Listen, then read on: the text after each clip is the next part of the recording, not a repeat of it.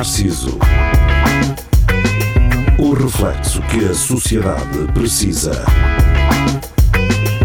Com Nuno Pires, Rafael Videira, Carlos Geria e Marco Paulette.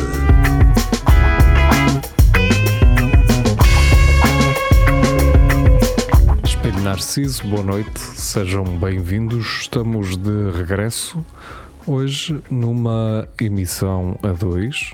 Eu, Nuno Pires e Carlos Geria. Olá, boa noite. Então, tudo bem? Tudo estava melhor se esse microfone estivesse mais perto de ti. Aliás, uh, deixa estar, eu posso tentar melhorar aqui alguma coisa. Um, começa este programa sem, uh, sem falar de outra coisa que não uh, a morte prematura de, do presidente da Associação Académica de Coimbra, uh, um estudante de 24 anos, Cesário Silva.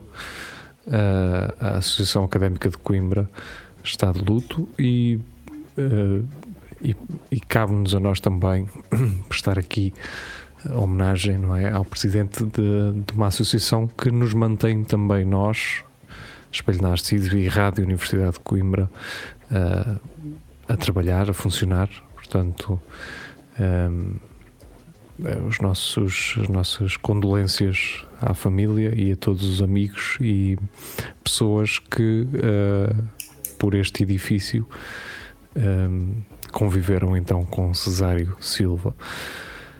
Abrimos este espelho narciso. O, o, o mundo não está muito bom para, para nos rirmos, não é, Jeria? Uh, e, e, cada vez mais temos uh, pretextos para, para isso, não é? Vindos de, de uma pandemia que ainda está a decorrer, por muito que muitos não. Acho que está a aumentar agora. Os casos estão a aumentar. Pelo que eu percebi. Sim. Portanto, tudo a ajudar, não é? Não só os preços, mas os casos de, de Covid-19 também. Um, relativamente aos preços, acho que podíamos começar por aí. Portanto, é um bocado difícil para mim agora, depois de termos falado sobre, sobre o cesário, não é? Que eu agora me irritasse e, e pudesse mandar eventualmente as gasolineiras para um, um sítio que, que, todos nós conhecemos, uh, porque estamos dentro de uma máfia, não é? Uh, alguém que aumenta um, um, os combustíveis 14 cêntimos numa semana e depois pensa assim: hum, se calhar para a semana carregamos mais, vamos para os 20, mais 20, vamos ver até onde é que isto dá. E a mim parece-me que uh, as gasolineiras têm uma, uma ideia em mente que é a seguinte: que é nós podemos aumentar porque as pessoas vão depois uh, condensar a sua fúria com o governo. Estás a perceber? É esta a ideia que eu tenho. Porque se fores uh, perguntar ao cidadão comum, como ouvi em algumas entrevistas de rádio e de televisão, não é? Que as televisões acham, não, não, vamos pôr uma bomba, perguntar a opinião de uma pessoa que está aqui às duas da manhã numa fila para abastecer, o que é que ela acha sobre isto? Obviamente que não vai achar bem e muito facilmente virará as suas atenções então para o governo e não uh, para as gasolinas em si, que são as mesmas gasolineiras que consertam preços nas autoestradas. Portanto, eu acho que se. Que se... Opa, eu, eu, eu, acho que eles se desculpam uns com os outros, sem nível de. O governo desculpa-se com as gasolineiras. As gasolineiras dizem que o governo é que pratica impostos muito altos e vamos andar aqui nesta e, e, e vai continuar a aumentar e, e depois utiliza-se tudo para aumentar. Agora é a questão da. Eu percebo que durante o Covid, se calhar, eles não tiveram um grande negócio, né? porque o pessoal não andava eh, de carro, estava então, em casa é, e agora é um... Eh, querem buscar tudo.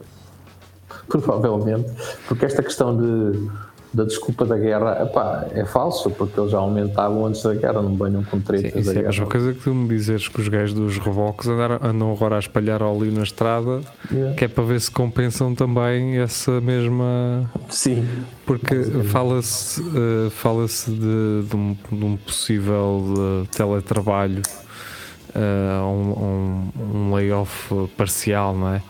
Para que as pessoas não, não andem de carro.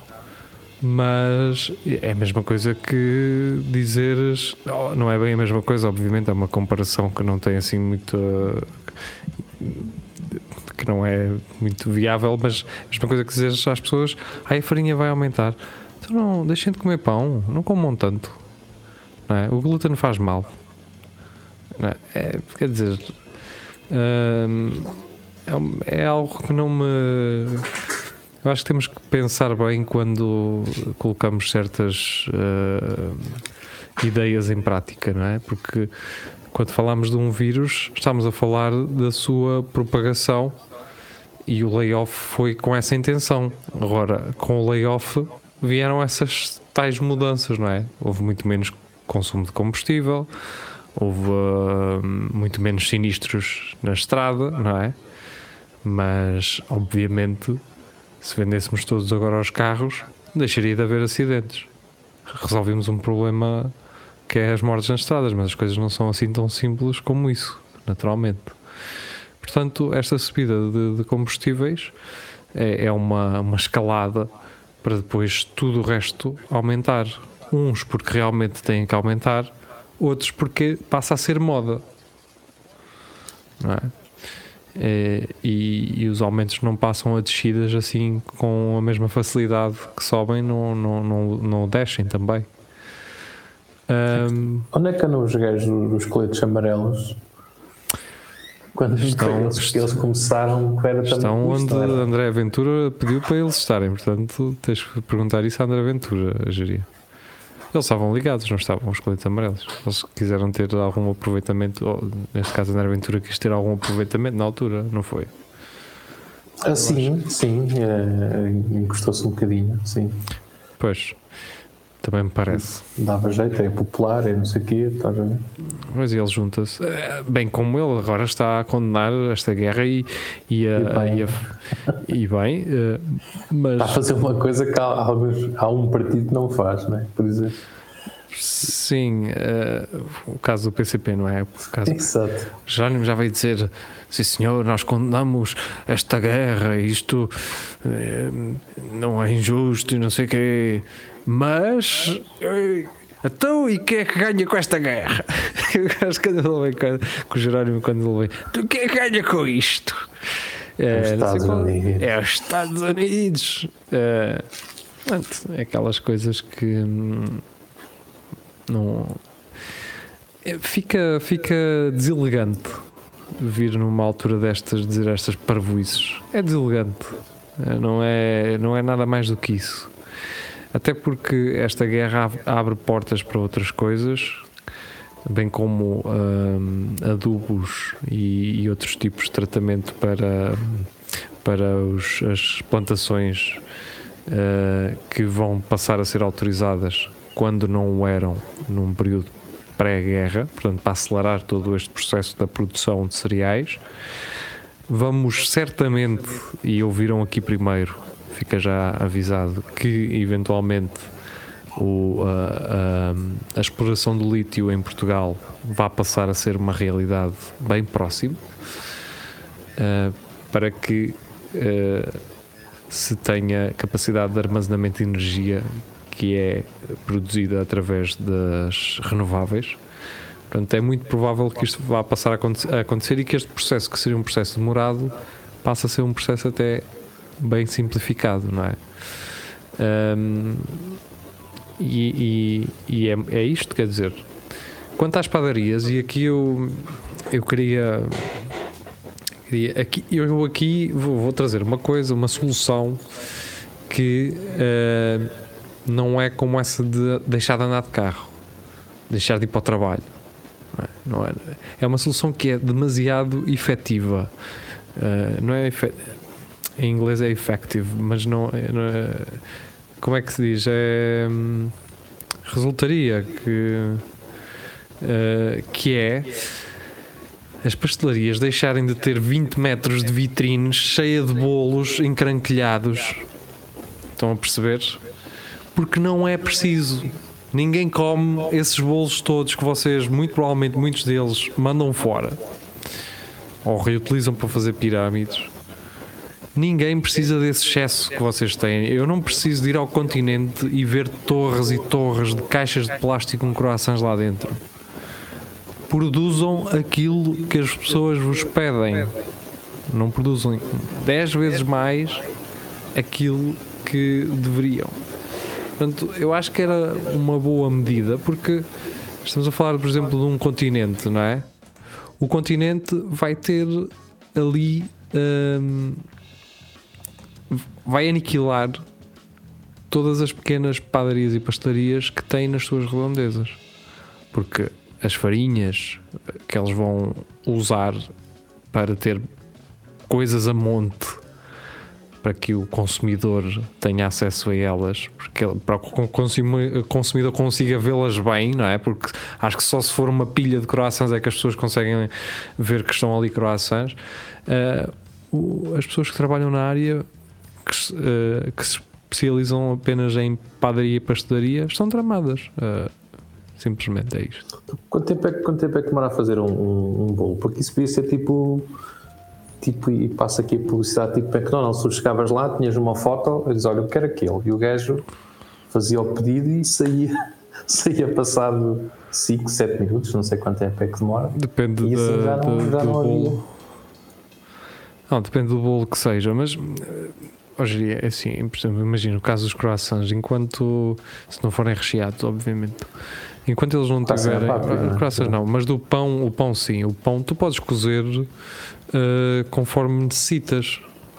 Não é? Não precisas de fazer muito. Enquanto ele está em massa, ele pode ser reutilizado para outras futuras massas. Portanto, a massa do dia anterior, que não é cozida naturalmente, pode depois ser misturada nas outras que poderão vir. Ou seja, o excesso só é excesso depois de estar cozido, no caso do pão. Agora, pá, vocês vão à hora de fecho ao continente, à zona da, da padaria. Ah, vocês veem, eu, eu costumo ir tarde ah, às compras e, e, vejo um amontoado de coisas que certamente ninguém vai comer. Pá, mas eles depois dão associações. Só que, oh, geria, mas isto, se eles quiserem dar associações, cosem diretamente para eles. Exato. É? Estamos a falar de aquilo que seria desperdício para a empresa em si. Eu acho que é isso que, que, se deve ter em mente, não é? Não é contar do. Ah, mas nós não deitamos isto fora, está bem? E, e quê? Não é? Ou não, não fazer rabanadas, por exemplo. Exato, mas amigas. Por, por, acaso lá em São João do Campo há uma padaria que outra vez eu estava lá com uma. Foi na altura até da, das, das eleições e foi lá uma senhora do PSD e estávamos lá a tomar café e a padaria tinha vende-se vende pão duro. E a senhora. Uh, que era deputada, ficou admirada com aquilo e perguntou ao senhor porque é que eles vendiam pão duro, ou pão do dia anterior, e o gajo disse que havia muita gente que levava pão para as galinhas sim.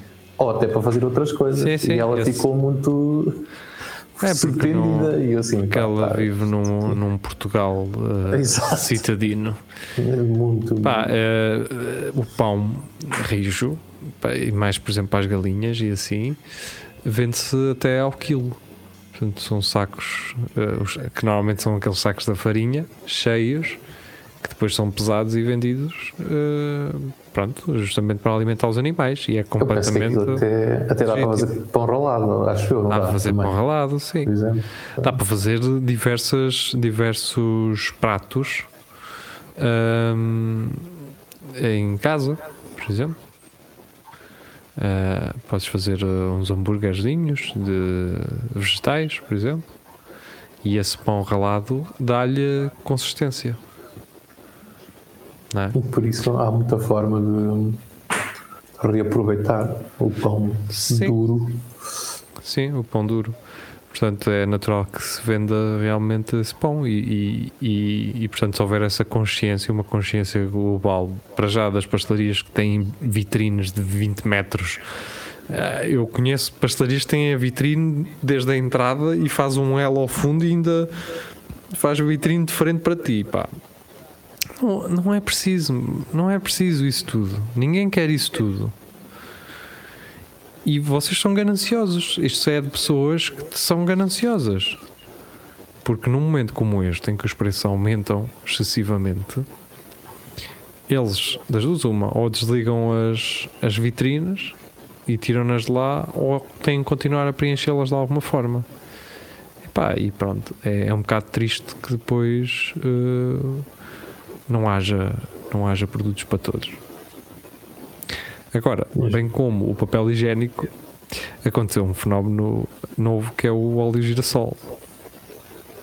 E ah, o que é que se está a passar? Eu vi hoje eh, isso no Notícias de Coimbra, mas já me tinham dito que havia. Sim, sim, por, sim.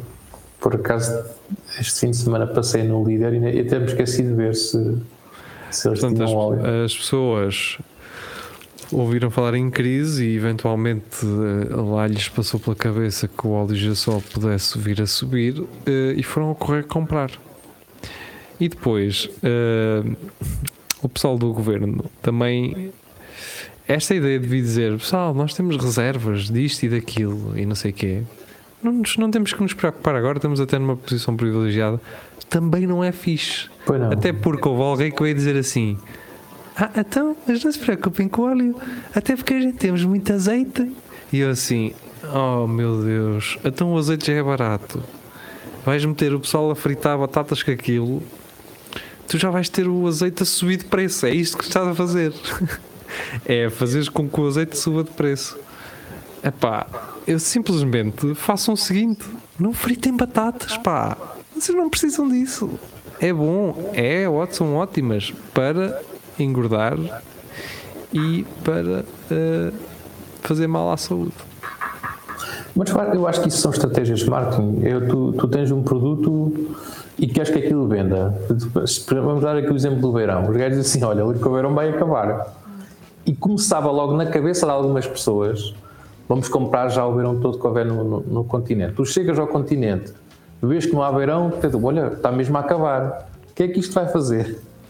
Com que estes gajos consigam vender todo o verão que eles lhes apeteça, porque cria-se na cabeça das pessoas que, que vai acabar, pronto, e tem que levar tudo. Olha, eu eh, eh, a semana passada, há duas semanas, enchi o depósito, naturalmente, porque ia haver uma subida acentuada.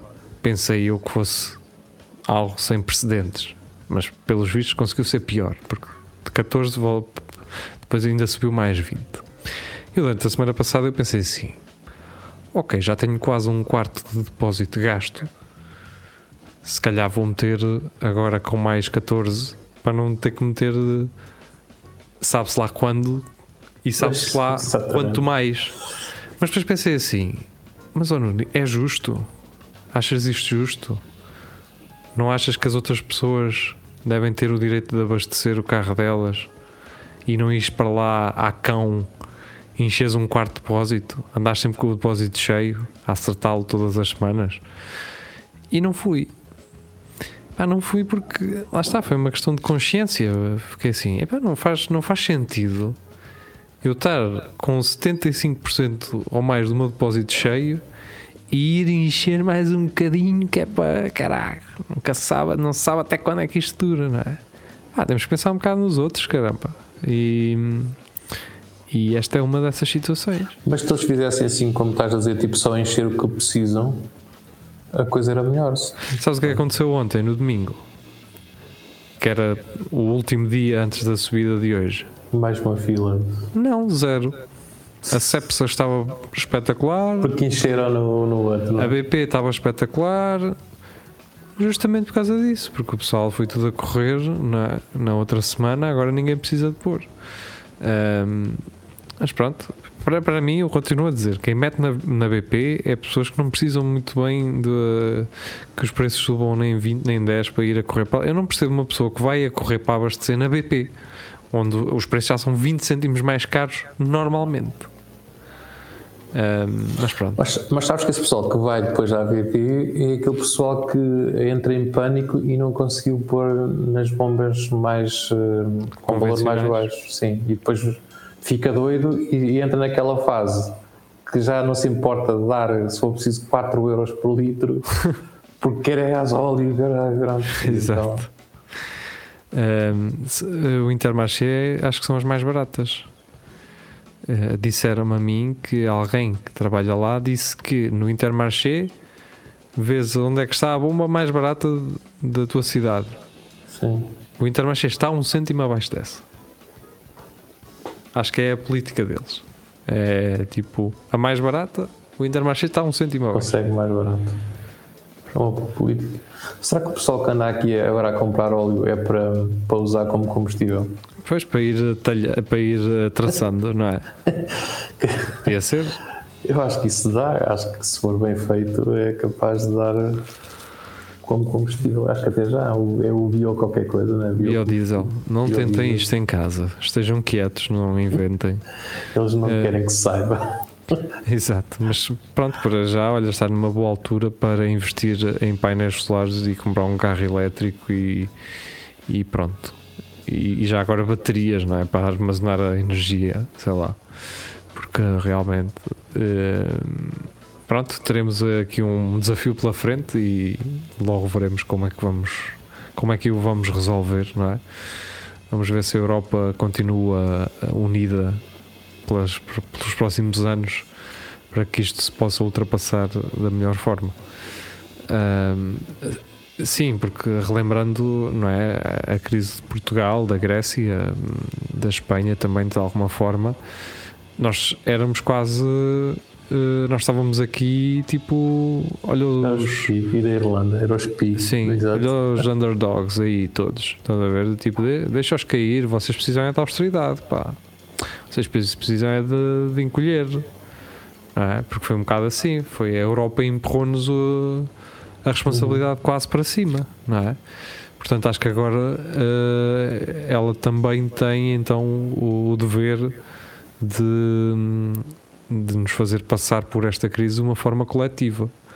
Eu acho que isso é. Opa, isto, isto, é sempre é o problema de algumas relações, estás a ver? Ah, se, a relação não for saudável, tu podes estar um, a fazer com que o outro.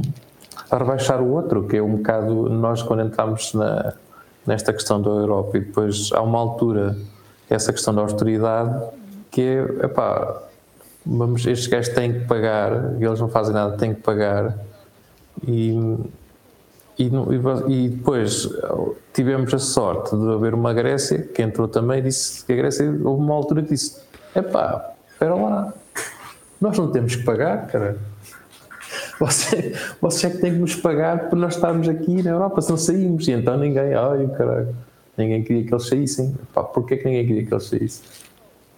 Explica-me lá, ninguém sabe, não é? É porque tinha que haver alguém que eles pudessem tipo, rebaixar e não sei o quê e culpar. Pois não sei. Sim, é assim, também nem tudo pode, obviamente, desculpar o descuido de, de um país é? e das, das, suas políticas ou de um acumular de certas coisas a que fomos mal habituados. E talvez mais a classe política mal habituada, não é? Porque, hum, sei lá, sempre. Eu tenho sempre a sensação, imagina, se Portugal eventualmente tivesse petróleo, fosse um país produtor de petróleo, isto seria uma, um país terceiro mundo Estás a perceber? Aquele desejo, eu já parece que estou a ver na cara o desejo de um gajo a pensar a ver como é, que, como, é que, como é que eu vou ganhar dinheiro com este negócio do petróleo. Estás a ver quando algo é muito valioso e há muito, muitos gajos interessados oh, pelos piores motivos. Tu tens o exemplo do, do Brasil, por exemplo, que tem e, e, o que é que aquilo é, não é? A questão é, eu te, tinha sempre a ideia que Portugal não era propriamente um, um país assim tão corrupto, mas é. É, é, é, é. é muito. Qualquer é, é, coisa, não, não há um gajo que na política que tu digas que pá, não, este é. Este é cada vez que tu entras Epá, até lá, pode haver, só que tu ficas já. A tua hoje já não metes as mãos no fogo por ninguém. Estás a perceber? Metes as mãos no fogo por quem? Ninguém. Sei lá, não dá. E mesmo que, por exemplo, imagina, ahm, mesmo que o António Costa, por exemplo, seja um gajo que não se mete em nada, que não me parece ser verdade, mas imagina que não é. Há um gajo, um ministro ou um gajo do partido ou alguém que está metido em alguma coisa. Estás a ver? Temos este exemplo que se passou na, na semana passada da Mortágua, não é? Tu tinhas aquela. Era alguém que Sim. parecia que dava uma certa credibilidade e caralho, depois, afinal. Não, relativamente a questão da receber. exclusividade, epá, Certo, está bem, mas André Ventura trabalhava, era consultor na mesma, enquanto era deputado, era consultor e comentador na, na CMTV. Não sei se, se estás, se lembras disso. eu lembro, lembro. E ele sabia bem o que é que estava a fazer. Portanto, não, eh, não é. Ok, eu, só não, eu só não percebo é, é os políticos quando dizem, quando são apanhados nisso e, e- e- e sabem que há uma lei, dizem ai não reparei, ai não, não, não sabia que. E, eles, e são eles que aprovam as leis. Eu pá. acho Como isso da maneira pode um ser- bocado estranho, no sentido em que ela era uma das principais críticas, justamente. Eh, Portanto, acho isso um bocado, sei lá, não sei, eh, tem que ser mesmo um desleixo ou algo do género, não, não- não sei. Entretanto, Mariana Mor- Mortágua foi uma pessoa importante para que investigou estas ligações dos oligarcas a Portugal. En- Entretanto, lá o, o- como é que se chama o gajo da o que é que é? Não é, não é Mesquita, é como é que se chama? Ai o Rabi. O Riso Rabino. Como é que se chama a cena? É uma. Ah, É, um, é Basil- mesquita, é, é mesquita, não. Não, isso é dos. Espera aí. Espera aí, deixa-me ver aqui. É Rabino. Mas como é que esse senhor, epá, da comunidade judaica, o, o- o- não é o portanto eh, Rabino que se, epá, que isto tem agora aqui uma publicidade do, do público. Rabino que certificou a nacionalidade de, de Abramovic detido pela PJ isto, atenção, estou a ler isto no público a operação da Judiciária visa outros elementos da direção da comunidade israelita do Porto. Em causa estão crimes de tráfico de influência, corrupção ativa, falsificação de documentos, branqueamento de capitais, fraude fiscal qualificada e associação criminosa. Nova re- regulamentação para sefarditas aguarda decisão do Presidente da República. Uh, portanto, o nome do senhor é. Deixem-me só ver aqui se temos tempo ainda aqui na emissão para isso. Em- temos um minuto. Pronto. Um, Deixa-me cá ver só o nome dele. Uh, Daniel Litvak, rabino da comunidade israelita do Porto, responsável pelo último, uh, responsável último pela certificação de descendentes sefar- sefarditas que permitiu ao oligarca russo Roman Abramovich obter a nacionalidade portuguesa em abril do ano passado, foi constituído arguído e detido esta quinta-feira ou a quinta-feira passada pela Polícia Judiciária quando se preparava para viajar para Israel. Portanto, ele pensou assim: olha que ótima altura para ir eh, visitar a família, não é? exato. E pronto, é isso. Eh, Eu e o Carlos Jaria vamos também eh, visitar, vamos também visitar as nossas famílias. acaso, Onde- Onde é que tens família? eh, olha, tenho na Alemanha, por exemplo, Pronto, ainda bem que não tens no Iraque, porque parece-me que hum, no Iraque brevemente também estará para acontecer alguma coisa, infelizmente. Mas pronto, ficamos por aqui. Já a seguir então é tudo a Lagardère. Teremos mais pessoas, ou mais uma pessoa, neste caso o Tiago Ferreira, que estará por aí a vir. Até lá. está a ver fiquem- aí.